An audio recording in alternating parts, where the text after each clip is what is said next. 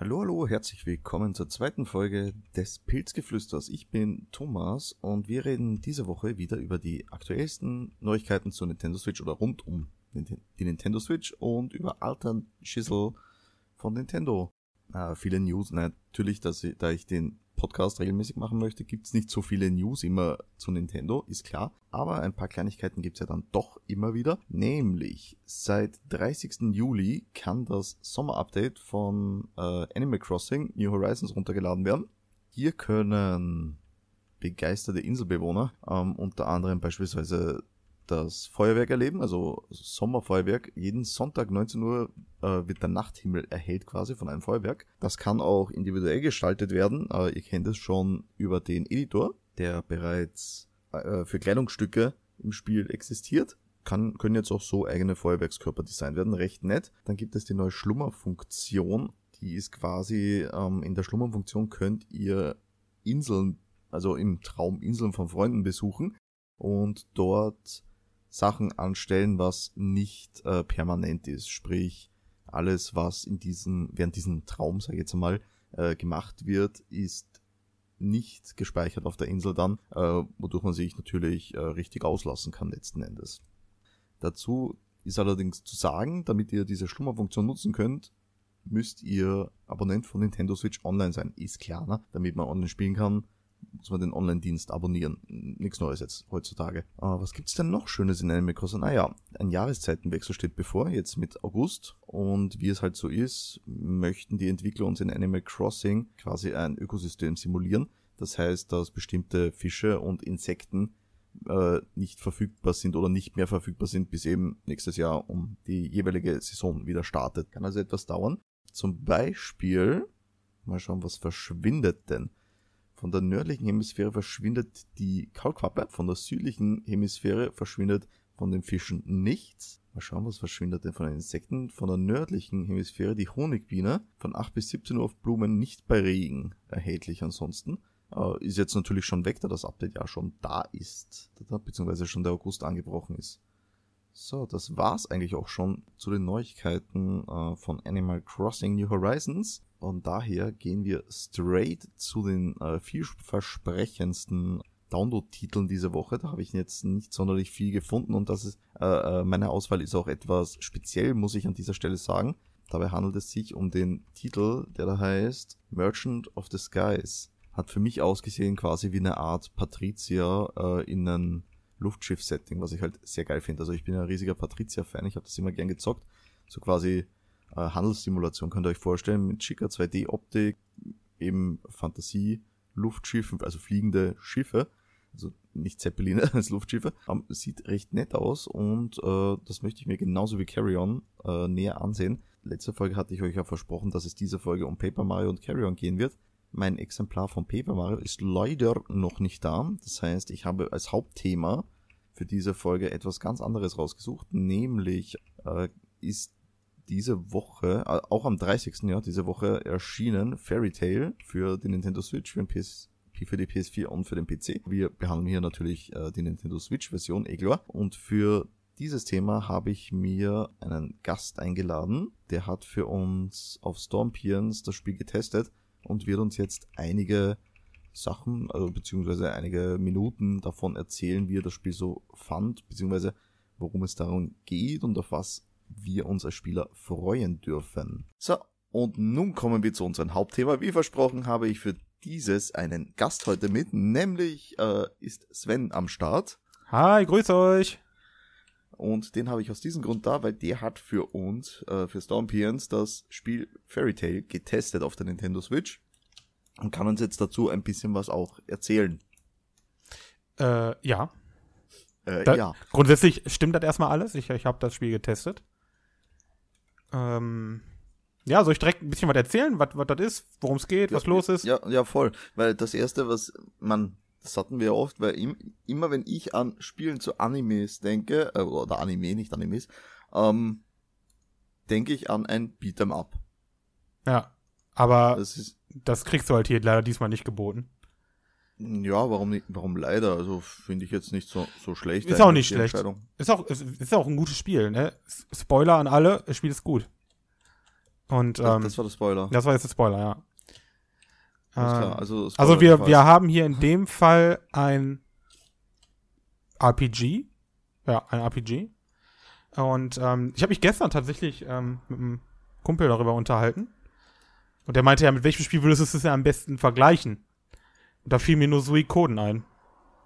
Suikoden. Also falls es noch irgendeinen Menschen da draußen gibt, der Suikoden kennt und es genauso Ich- geliebt hat wie ich.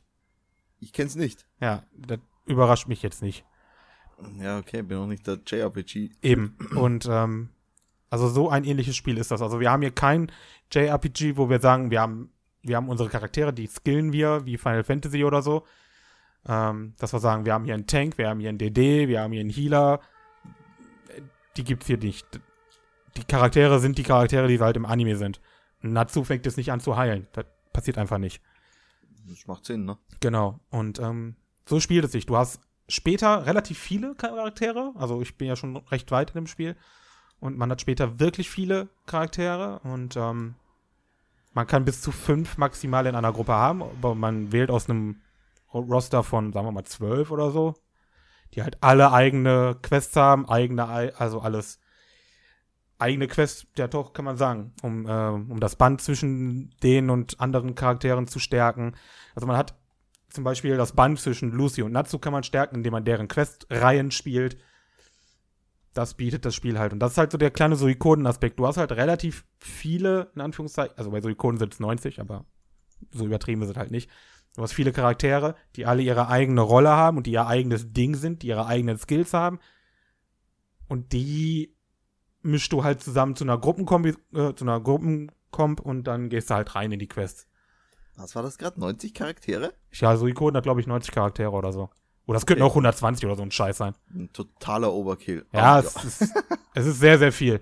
Gerade Suikoden 2, ich glaube, das hieß, ist das sogar die, hießen die nicht sogar die 94 Stars? Ich glaube, 94 Charaktere oder sowas gab's. Boah.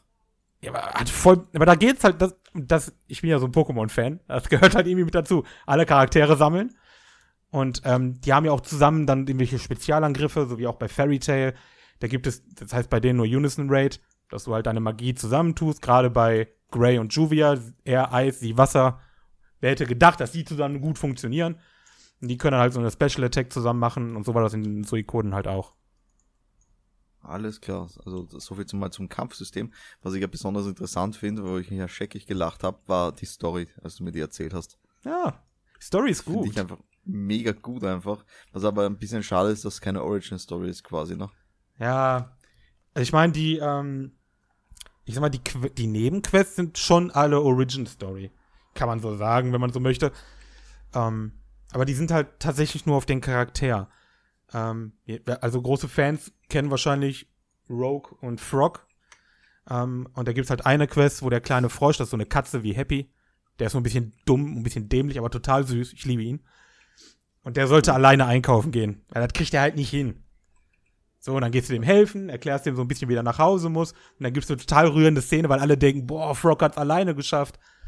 Und das sind so Dinge, die passieren halt im Anime nicht, aber die passieren halt im Spiel. Und das ist irgendwie total niedlich, weil du halt auf die einzelnen Charaktere so nochmal so spezielle einzelne Quests hast, die nochmal so ein bisschen Licht in die, in die Dinger reinbringen. Das fand ich ganz schön. Ja, aber erzähl doch mal was äh, zur Story, um was geht's da überhaupt? Ja. Ähm, also erstmal, Fairy Tail ist, wie ich gerade schon gesagt habe, ein Anime. Ein Manga. Und ähm, es startet nach, also für Leute, die den Anime gesehen haben, denen wird das was sagen, alle anderen nicht. Es startet halt nach den Ereignissen auf der Insel, wo die S-Rang-Prüfungen laufen. Bedeutet, die Gilde Fairy Tail, ihre krassesten Magier sind auf dieser Insel. Dann kommt ein ziemlich großer Bösewicht, ein ziemlich großer Drache sogar, pustet die weg. Alle denken, Fairy Tail ist am, ah, ist am Ende, Fairy Tail sind alle tot. Sieben Jahre später taucht die Insel plötzlich wieder auf. Für die Charaktere auf der Insel sind aber nur Stunden vergangen. In der wahren Zeit aber sieben Jahre. Das heißt, Fairy Tail, die Gilde, war jetzt sieben Jahre ohne ihre besten Magier. Und an kommen die Magier halt wieder zur Gilde, merken, das ist ein riesiger Scherbenhaufen, die sind hochverschuldet, keiner juckt mehr, keiner juckt die mehr, alle spotten über die, lachen die aus und die müssen halt jetzt den Karren mal so richtig schön aus dem Dreck ziehen. Und, Ich finde, und ist so halt so fängt geil. halt an. Du musst ist halt halt, so geil, du bist verschollen und äh, und kommst ja, zurück. Mietvertrag läuft halt weiter, ne? Ja, genau. Das ist erstmal cool. Das ist, das ist ein so ein Part, wo Lucy nach Hause kommt und die Vermieterin sagt direkt, ja, warst jetzt sieben Jahre weg, kriege sieben Jahre Miete von dir. Guck mal, wie du klarkommst. Und so, so startet das Spiel halt quasi. Man, man ist erstmal, okay, wir haben einen Haufen Schulden, wir haben keine Reputation, alle hassen uns. Ja, scheiße, was machen wir denn jetzt? ja, und dann, so geht's halt quasi los. Und so kämpft man sich von ganz unten nach ganz oben. Und Was ist jetzt eigentlich das große Ziel am Ende dann? Ja, also am anderen, eigentlich geht's ja, also da, darum fängt's an, dass man sagt, okay, wir wollen wieder eine coole Gilde werden, aber so beginnt halt der Arc nur. Und dann irgendwann bist du, machst du halt bei so einem Turnier mit, oder die Gilde macht bei einem Turnier mit, weil die Gewinnergilde irgendwie drei Millionen gewinnen kann, was da wohl ziemlich viel Geld ist. Ja, gut, Und- bei uns auch. Bei uns auch, auf jeden Fall. Und ähm, ja, da ist halt, da, da fliegt halt die, die Scheiße in den Ventilator, ne?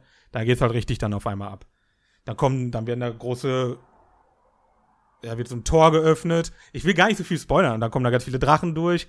Das ist aber gar nicht so geil, dass die Drachen da durchkommen. Und dann wird das Tor kaputt gemacht und da sind aber trotzdem schon Drachen da. Man muss gegen die kämpfen und dann muss dies passieren und das passieren und die Welt soll zerstört werden. Und ja. Es passieren immer kleine Dinge und aus diesen kleinen Dingen passiert einfach eine riesige Krise. Das ist so richtig halt, ja. Es ist halt so, so ein bisschen Dragon Ball-mäßig, Alter. ja. Auf einmal ist so ein Typ da und alles ist am Arsch. Ja, es geht halt immer schnell. Ja. Boy, that escalated quickly. Ganz genau so ein Ding ist das. Weil in dem Arc sind auch Zeitreisen ein Ding. Und da kam halt einer aus der Zukunft und der war nicht so cool wie Trunks, der war eher so wie Black. Ja.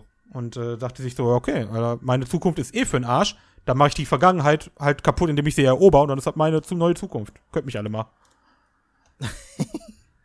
Ja, Logik. Zeitreiselogik. Hätte er auch fast geschafft, muss man ihm ja lassen.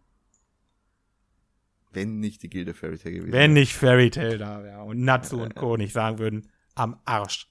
Ja, aber auf jeden Fall äh, eines deiner Highlights für die Switch, ne? Auf jeden Fall, das ist vielleicht, also ich habe ja, hab schon das ein oder andere Switch-Spiel gespielt. Aber das hat mir am meisten Spaß gemacht bislang. Jetzt aber ist jetzt leider kein sonderlich gutes Switch-Spiel. Das also das hat jetzt keine Stärken dafür, dass das auf der Switch ist. Das würde auf der Playsee oder am PC halt auch Spaß machen. Vermutlich, es wäre halt Ist halt das- wahrscheinlich. Gleiches Spiel. Es gibt für die Playstation, glaube ich, gibt es noch, oder? Ja, für PC auch. Ah. Also im Endeffekt- Bin ich mir jetzt nicht sicher. Ne, Xbox hat das auch nicht. Ah, okay. Also es ist halt jetzt kein Spiel, was irgendwie die, die Stärken der Switch irgendwie besonders benutzt oder wo du die Joy-Cons irgendwie kreativ nutzen kannst oder so, das halt alles nicht. Ja gut, Es- das ist halt dem, dem Genre geschuldet, sage ich einmal. Was willst du Eben. kreativ mit der Ja, Bewegungssteuerung etc. bei einem JRPG machen? ne? genau. Also es ist kein gutes Switch-Spiel, weil es auf der Switch ist, sondern weil es einfach ein gutes Spiel ist. Ja, aber auf der Switch hat es ein paar diverse Problemchen auch. Gehabt. Wobei, gehabt. wobei, nein, ja, eigentlich immer noch. Ich habe gestern und heute, heute noch nicht, aber gestern auch wieder gespielt. Es fällt halt immer noch auf, dass gerade wenn du in eine neue Zone reinkommst oder du gerade irgendwie das Menü beendest und du fängst sofort an zu laufen, hast du erstmal Lag. Das fühlt sich an wie bei WoW, wenn auf einmal der Charakter irgendwie nicht mehr richtig reagiert. Oder so sieht's halt aus. Es sieht halt aus, als würdest du laggen. Aber es ruckelt einfach im Endeffekt nur, die- weil die Frames halt einfach wegfliegen. Ja, das ist halt ein bisschen schwach auf der Brust dann wohl. Ja, das ist ein bisschen schade. Aber es passiert aber wirklich nur außerhalb von Kämpfen. Im Kampf selber passiert es nicht. Wollte ich gerade sagen, ist das, wenn ein großes Gebiet geladen werden muss quasi oder? Na, auch in der Gilde nicht. Also in dem Gebäude der Gilde. Da ist ja kein Ja. großes, keine große Map. Aber da ist es auch. Das ist eigentlich immer. Immer wenn du nicht im Kampf bist und schnelle Bewegungen machst oder irgendwas gerade ist oder eine Cutscene vorbei ist und du dich danach sofort bewegen willst. Ja, leckst, leckst erstmal nach. Und dann irgendwann läuft es. Ich weiß gar nicht, ob es irgendwann wirklich flüssig läuft oder ob du dich einfach, deine Augen sich sofort daran gewöhnen, dass es jetzt einfach so ist. weil im Kampf merkst du es eh nicht, weil die Animationen sind okay, die sind detailreich und die funktionieren auch. Die sind aber eh nicht schnell. Ich, Mhm. also da, da merke ich es nicht, wenn es passieren würde, aber da passiert es, glaube ich, aber auch nicht. Aber außerhalb vom Kampf merkst du es halt schon, wenn er läuft oder so, mein Gott. Und auch wenn du dich drehen musst, boah, wenn du da die Kamera drehen musst, das hätte ich noch in der Review erwähnen müssen, ey. Die ist so langsam. Das Ja, macht gut, mich das fertig. Ist halt immer Controller-Steuerung, Ja, ja. ne? Boah, das macht mich fertig. Aber ansonsten ist es einfach ein geiles Spiel. Ja, also können wir jeden J Ah, die große Frage, die ich mir jetzt stelle die ganze Zeit, äh, als jemand, der den Anime nicht kennt, könnte ich das jetzt auch spielen und Spaß dran haben? Ja. Vorausgesetzt, ich mag JRPGs. Ja, also, also grundsätzlich, wer mit Anime und so nichts anfangen kann. Generell nicht. Jetzt nicht, nicht mal auf Fairy Tail bezogen.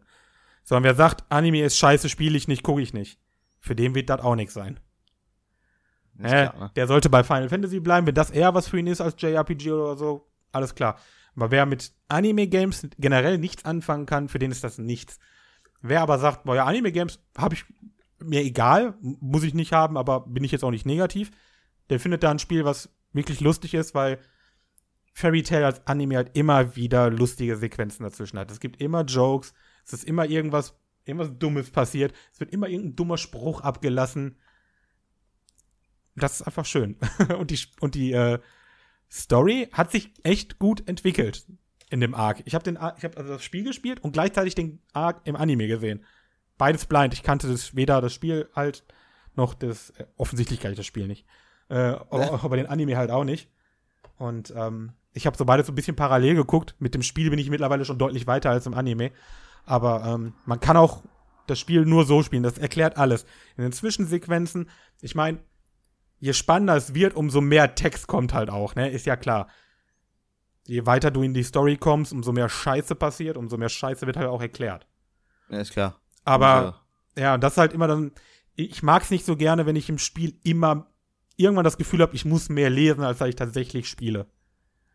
Das ist halt nicht so geil. Aber ist halt ein wenn, Anime. wenn, die, wenn die Schriftart auf dem, im Handheld-Modus halt noch Ja, so klein klein ist, genau. Wenn du dich auch noch übel anstrengen musst. Ja, das ist nicht so geil. Aber wem das jetzt nicht abschreckt, für den ist das auf jeden Fall was. Weil das Spiel macht einfach nur Spaß und es hat einfach. Ja, es hat einfach was. Ist aber auch, äh, muss ich sagen, mit 70 Euro auf der Switch eins der teureren Spiele. Boah, das stimmt. Und das. Also 70 Euro ist halt, ist eine, ist eine Marke, aber das kostet auf der PS4 auch, ne? Ja. Einmal gut, das Spiel ist auch lang. Ja, gut. Also, so, aber wobei, was heißt lang? Also, so, ich sag mal so 35, 40 Stunden wirst du schon verbringen. Wenn du dann wirklich sagst, ich mache alle Nebenquests, bist du bestimmt auch noch 50 Stunden dran. Aber ist das 70 Euro wert? Das ist die Frage halt, ne? Weißt das muss jeder für sich dann entscheiden. Genau, wenn es im Sale ist für einen Fuffi oder für 40 Euro mal irgendwo, kannst du es blind, kannst du es blind kaufen. Aber 70, uah, schwierig. Weiß ich nicht. Wenn ihr noch mehr zu dem Spiel wissen wollt, dann könnt ihr zum einen vorbeischauen auf der Stormpions Homepage. Dort haben wir einen Test ähm, zu dem Spiel. Und ihr könnt natürlich auch im Nintendo eShop schauen. Dann gibt's wie immer die übliche Produktbeschreibung mit Galerie etc.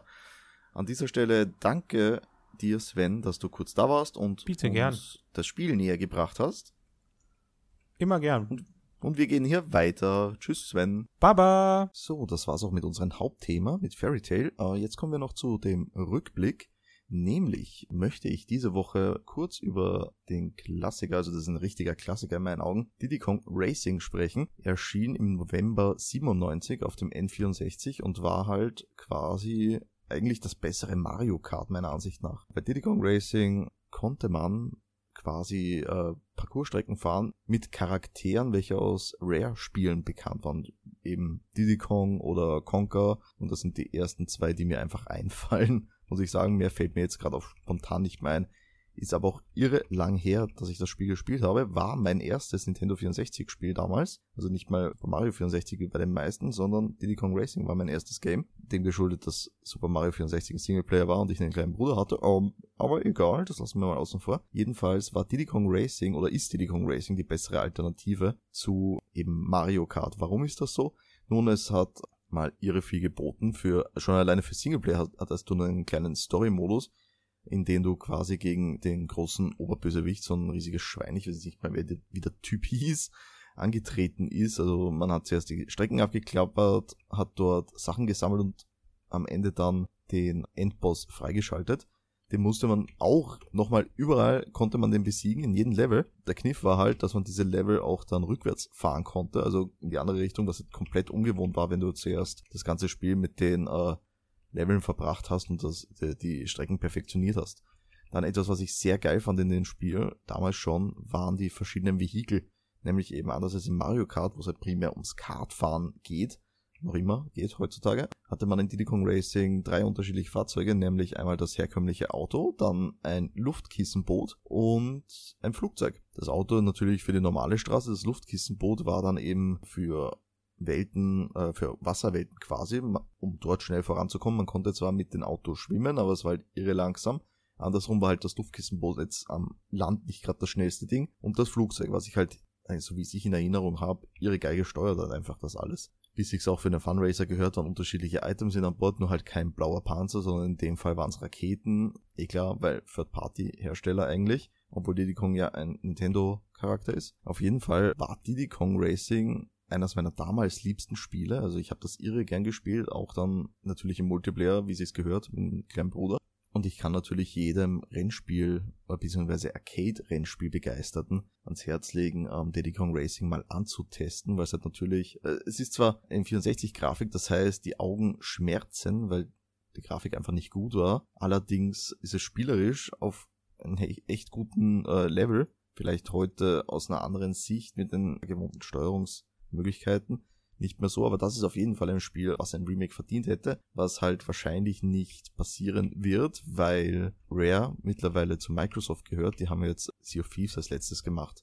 Also ich glaube, da sind wir von einem Remake für Diddy Kong Racing für eine Nintendo-Konsole echt meilenweit entfernt. So zu guter Letzt, bevor ich mich für diese Folge wieder verabschiede, möchte ich euch noch kurz einen kleinen Sale ans Herz legen, nämlich äh, ist, habe ich eine E-Mail bekommen das Wochenende, dass einige Spiele auf meiner Wunschliste im Sale sind. Unter anderem, also beziehungsweise insbesondere die Resident Evil Spiele. Also Resident Evil 1 bis 4, den 6er kann man getrost auslassen.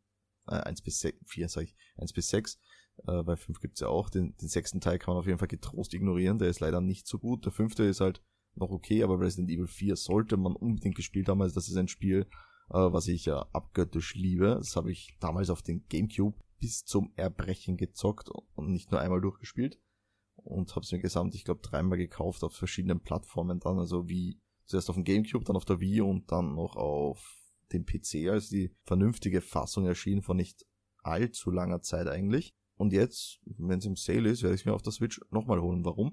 Weil es einfach ein irre gutes Spiel ist. Es macht Spaß zu spielen. Natürlich ist die Steuerung jetzt nicht mehr zeitgemäß. Das ist halt äh, war damals die konsequente Entwicklung von Resident Evil, war wegweisend damals und ist nach wie vor ein guter Titel. Sollte man sich anschauen. Ich für meinen Teil werde mir auch auf jeden Fall Revelations 2 anschauen, weil das ist echt günstig momentan.